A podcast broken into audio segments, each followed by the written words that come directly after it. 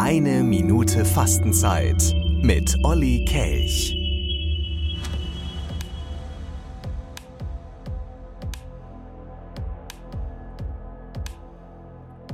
Manchmal muss man dem Zufall bewusst die Hand reichen. In Polynesien sah ich einen tätowierten Arm, der sich aus einem Toyota Pickup streckte, um den Regen zu prüfen. Aus einem Impuls heraus legte ich meine eigene in diese riesige Hand.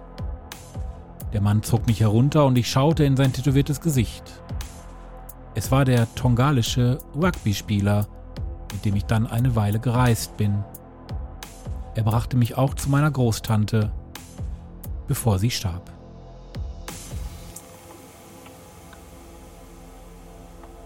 Ein Text namens Zufall von Roger Willemsen.